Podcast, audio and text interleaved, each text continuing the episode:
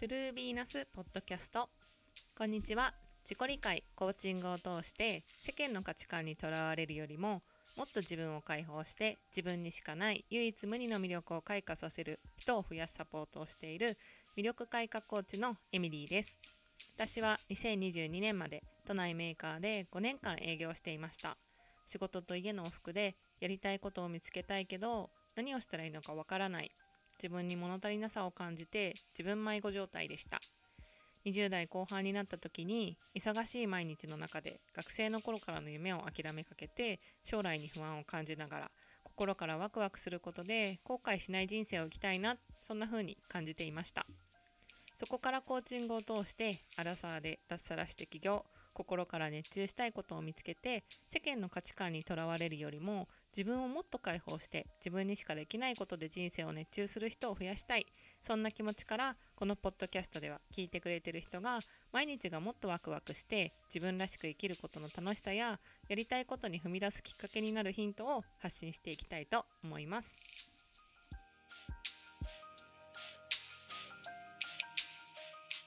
皆さんこんにちは。いかがお過ごしでしょうか。今回の、えー、お話は久々の雑談にしようと思っていてチットチャット、えー、英語が話せてよかったと思うことというテーマでお話ししたいと思います。はい。あの聞いてくださっている方は英語って興味ありますか？急にどんな質問って思うかもしれないんですけど私はあの結構こう家庭環境からあの英語に触れ合う機会がすごく多かったというかあのっていうのがあって英語結構好きなんですけどかといって英語がすごいできるのかっていうと全然できるわけではなくてむしろあのできない方なんですよね。そう。あの簡単なコミュニケーションできるとかあとはなんかあの出川イングリッシュみたいな感じで あのノリと勢いで会話するのは得意っていう感じなので英語が話せると言いつつもあのそんなネイティブみたいに話せるとかじゃなくて何て言うんだろうそういうこうメンタリティを持ってるっていう話です。はい。であの今回ねなんでこのタイトルで話そうかなって思ったかっていう理由なんですけどあのなんか最近こう日本語チューターをね今年の10月末から始めてるんですけどあの生徒のね、あの私が日本語をオンラインで教えていてあの受けてくださってる方がもう本当に世界中のいろんなところから受けてくれててあの生徒さん今あの何人かいるんですけど、えー、と1人はカナダから受けてくれてる人とかもう1人はこうイスラエルから受けてくれてる人あとはアフリカから受けてくれてる人あと、えー、日本にいるんだけどあのスペインの方とかねそのもう全然みんな全然違うんですよその国籍とかが。であの私は基本的にその私の日本語を教える時のスタイルとしては一応英語が話せるのでそこがこう強みかなと思ったからあの英語でね日本語を教えますっていう形であの英語と英語と英語がメインで日本語を教えてるっていう感じなんですけど、えー、その中ですごいこう嬉しかったことがあって1人のね生徒さんが週に2回受けてくれてる人がいるんですけど最初はもう全然こうあのひらがなの「あ」の字も知らないみたいなところからスタートだったんですけど最近ねやっとあのこう、えー、今まではローマ字で振り仮名をつけて日本語をね読んでもらったりとか会話の練習をしたりしてたのがやっとあの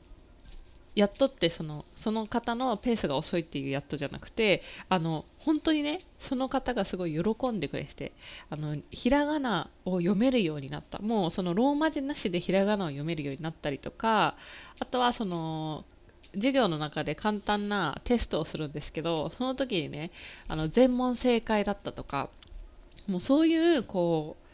う前はで一番最初できなかったこと。ができるようになってるっていうことで2人ですごいねめちゃくちゃこれすごいことだよねっていうのをあの話してたんですよ。でそういった時にその生徒さんに言われてすごく嬉しかった言葉がもうなんか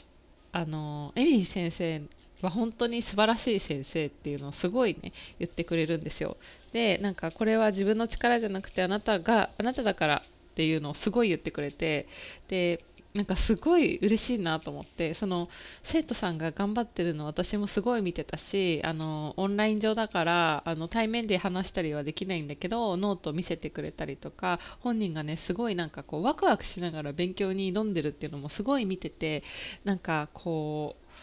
う嬉しいんですよね。だからなんか私的にはその英語のえーと、日本語チュータっていうのもそのコーチングと同じくらいめちゃくちゃやってて楽しい仕事でなんかこうやってそのコーチングとも共通するなって思ったのがなんか人の成長を応援できるとか人がなんかできなかったことができるようになったりとかそのね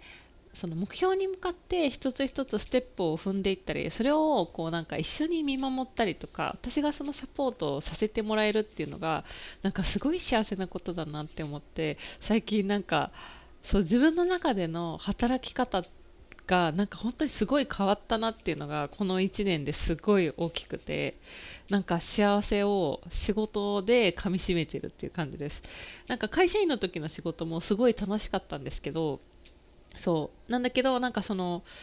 あの製品を作ってお客さんに納品してるっていう仕事だったのであのなて言うんだろう B2B というかあの C じゃなかったカスタマーの方じゃなかったんでその目の前でお客さんのもとへ届いて喜んでるっていう姿をね消費者の方がのそう使ったりとかその元に届いてるっていう様子を見れなかった仕事だったのでなんか目の前にお客さんがいるってこんなに嬉しいことなんだみたいなのをね そう最近すごい思ってます。そう話が脱線しちゃったんですけどそれで英語を話せてよかったなって思うのはそういう風にこう全然住んでる場所とか生きてる時間とかなんか年齢とかも違うしあとはなんか私がこの仕事を始めようって思わなかったら多分出会わなかった人たちに出会ってるっていうのもすごい嬉しいことだなって思ったりそうなんかふとした会話の中でもなんかすごいね新しい発見がいつもあるんですよね。例えば私すごく好奇心旺盛なのでいろんな質問とかねいろんな話を人とするのが好きなんですけど例えばなんだろうななんかその文化の違いの話についてあの日本語はねこういう挨拶があるんだよみたいな。食べる前と食べた後に同じ意味なんだけどあの言葉いただきますとごちそうさまって英語にすると Thank you for the meal みたいな感じであの食事に感謝するっていう、まあ、そういう言葉になるんですけどそれをあのいただきますごちそうさまってまあ普通に自分は日本人だから使ってるけどなんかどう違うの？みたいな。なんかそのビフォーイーティングとアフターイーティングだよっていう風にこうシェアするけどなんかその自分もあ確かになんでそれ考えたことなかったなっていうことがあったりとかあとはねその生徒さんにこういう言葉をそのあなたの母国語ではある？みたいな話をするとなんかあこういう言葉はないとかってなったりとかまあ、英語の場合は、その、Thank you for the meal って言うけど、別になんか食事するときにわざわざいただきます、ごちそうさまでしたみたいな風に言わないことの方が多分多いと思うんで、なんかそう、だからそういう言葉がないっていうのも、新しい発見だったりとか、あとはその、アフリカのね生徒さんが聞いたのはあの本当に日本と同じ考え方だよみたいな挨拶の仕方は同じみたいな。あのご飯食べる前と食べた後にもそういう言葉があるって言っててじゃあ日本とそのアフリカって結構似てるねみたいな話をしたりとかそういうのがすごい面白かったりでもなんかそのそれ以外にもねなんかあの私の住んでる場所は自然はあるけどあんまり山とかはないんだよねみたいなそういう住んでる場所の話をした時になんか今今日日本めっちゃ寒いよみたいなこと言ったら そのアフリカの生徒さんはえ今日はもう暑すぎてやばいみたいな。もうめっちゃホットだよみたいな。もう汗が止まんないみたいなっていうのを話したりとかしてなんか同じ時を生きてるのになんか全然違う状況とか全然違う場所とか全然違う季節にいるのってなんかすごい面白いなっていうのをなんか思ってそういうね話をやっぱりこうできるってのはなんか英語をね勉強してきたからかなと思って、まあ、勉強してきたからって言うけど私の場合はなんかその楽しさとかきっかけをくれたのは両親だったんですよね。そう。でその遡ってみるとその私今そういう経験ねその中途の話をした時にすごい楽しいなっていう話をしたんですけど昔にもやっぱり同じような経験をしたことがあってなんかやっぱりそれって自分の中ですごくつながってるなって思ったんですよね。でどんな経験なのかっていうと私はその2歳から香港っていう場所に住んでたんですけどその香港は当時私がこうあの住んでた時はその親の仕事の都合で香港に住んでたんですけどその香港は公用語が英語だったんであの今は多分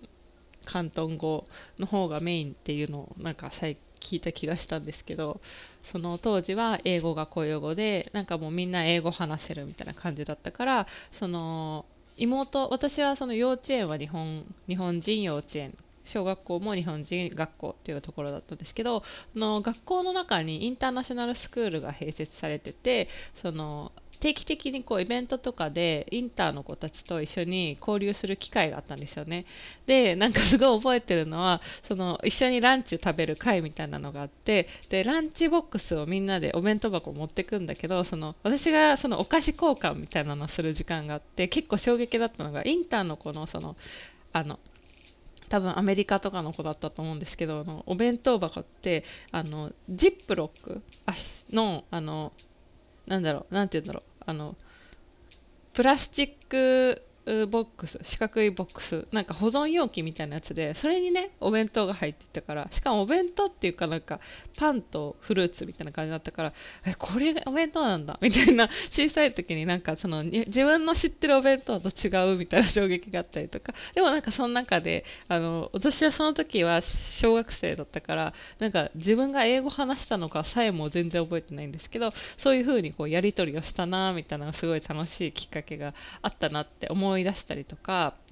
そう。あとはあのー、なんか結構その学校でそのインターが閉鎖されてたって言ったんですけど毎回毎回こうハロウィンパーティーがあったりとかクリスマスパーティーがあったりとかそういうのを結構イベントすごいやっててそういう時にハロウィンパーティーとかだとなんか日本だと仮装でっていう感じだけどなんかもう本当にガチな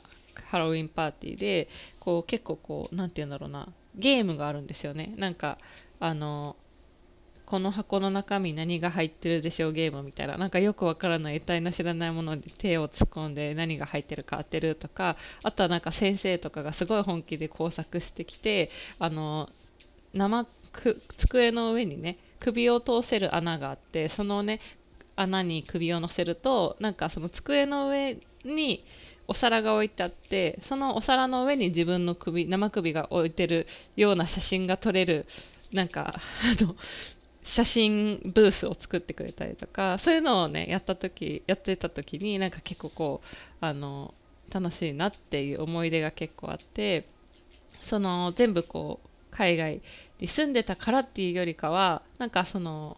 まあ、海外に住んでたから楽しかったっていうのもあったのかもしれないしあとはイベントイベント？もなんかいろんな人が関わってくれたから楽しかったとかね。あと親がそういう風にこう自分ねあのえー、そういう学校に通わせてくれてたとかあとはなんかその英語っていうのもすごいこうあのー、なんか親の中ではすごい大事っていうのをすごいそういうこう教育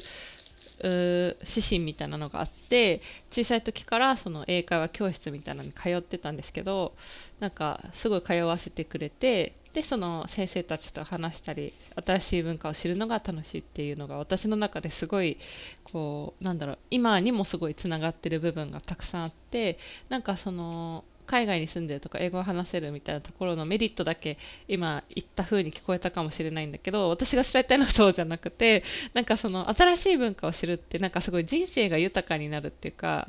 なんか結構こう自分の知らない世界を知るってなんか行動力につながったりとか新しい人に出会えたりとかなんか自分の中でもすごい新しいチャレンジを毎回毎回するようななんかそういうこうきっかけになっていったりとかしてなんか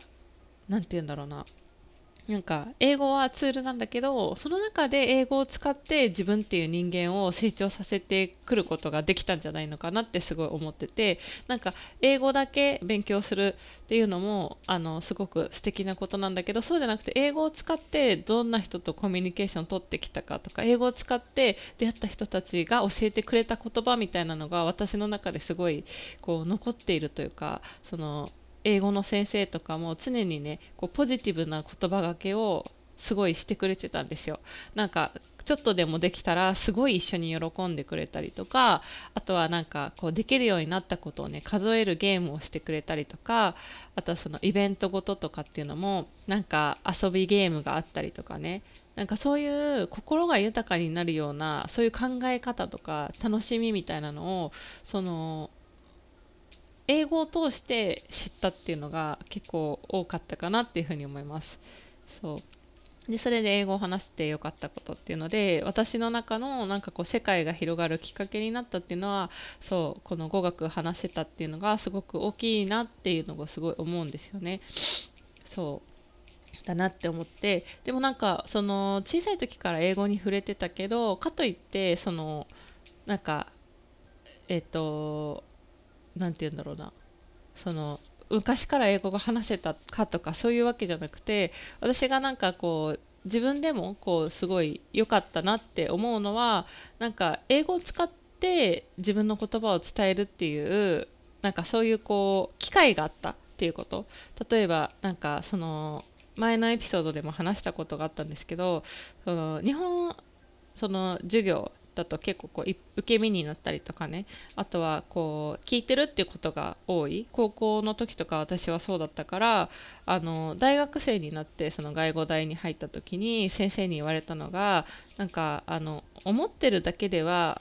その言葉にしないっていうのは思ってないことと一緒だからってその海外のね先生に言われた時にそんなこと日本の教育とかさ日本の先生に言われたことなかったからすごい衝撃だったんですよ。えそう捉えられることがあるんだっていうふうに思ったりとかあとはすごいこう英語ってめちゃくちゃダイレクトな言い回しがもうほとんどだから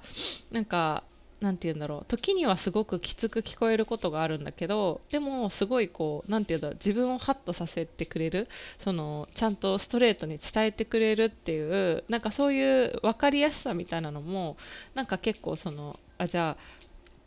例えば思ってるだけではダメだよって言われた時にちゃんと自分の意見を自分の言葉で言えるようになろうとかやっぱりなんかそのそういうふうにこう意見がない人っていうふうに思われちゃうんだとかっていうふうに思った学んだそれを学んだっていうこともすごく大きかったかなって思います。そう。だからなんかそのなんだろうその雑談チットチャットっていうことであの特にオチはないんですけどなんかこうそういうねツールをなんか自分の世界をね広げるものとして私はなんかこう今までこういろんな人にきっかけをもらったりとかなんか今の自分につながることがあるなっていうのをすごい思い出してそうちょっとこの話をしようかなっていうふうに思いました。最後まで聞いていただきありがとうございました。